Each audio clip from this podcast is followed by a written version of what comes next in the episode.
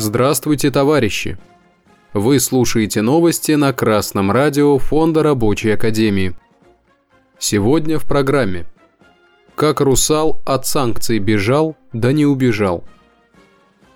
11 декабря коммерсант сообщил, производители алюминия предупредили об ухудшении экономического положения из-за падения цен – при этом сама переработка стала менее рентабельной из-за дополнительных издержек, связанных с санкциями.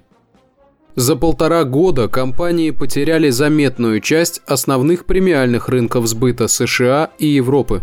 Соединенные Штаты ввели 200% пошлины на российскую продукцию. Отказываются от металла и европейские предприятия. В итоге, в минувшем августе Россия отправила на Запад в полтора раза меньше алюминия, чем годом ранее. Компании переориентируются на восток, а это связано с дополнительными логистическими расходами. Осенью о вывозных пошлинах на черные и цветные металлы объявила Москва.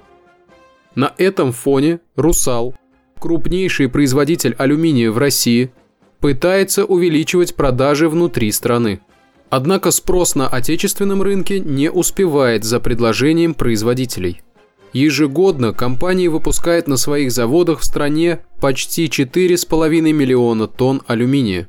Однако внутреннее потребление составляет порядка 1 миллиона тонн.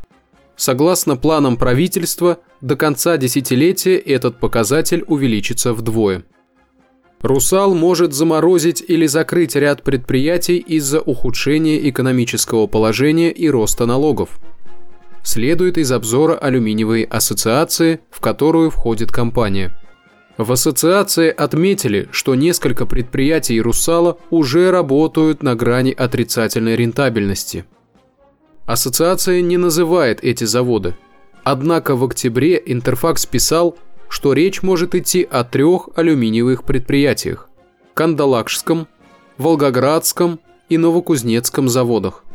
Их мощности рассчитаны на производство 500 тысяч тонн алюминия из почти 4 миллионов тонн, выпускаемой всей компанией.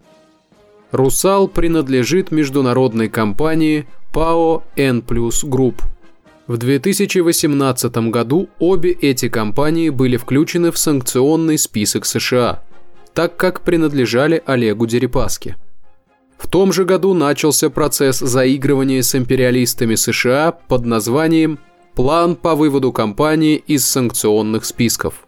В соответствии с планом, доля владения Олега Дерипаски снижена до 45%. Увеличение пакета запрещено. В совете директоров N Group он может номинировать только 4 из 12 членов – Остальные должны быть независимы от него.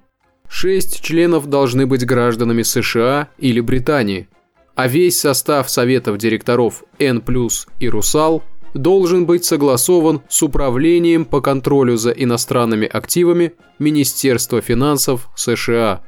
Другими словами, состав Совета директоров N Group, а значит и принимаемые ими решения, определяется Соединенными Штатами Америки.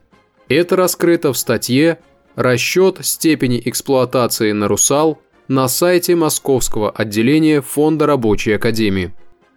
После всех этих уступок США в 2019 году санкции были сняты, и вот они вновь вернулись. На что теперь готовы пойти господа капиталисты? Сейчас под вопли об экономических проблемах готовится закрытие промышленных предприятий в России. Об этом намекает Алюминиевая ассоциация. А в условиях СВО это только на руку США. Алюминий важен для промышленности России, а значит руководству страны необходимо вывести N плюс групп и Русал из-под управления Министерства финансов США, то есть национализировать.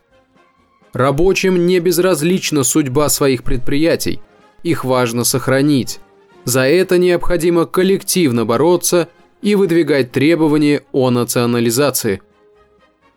Новости читал Сергей Воробьев с коммунистическим приветом из города Пензы.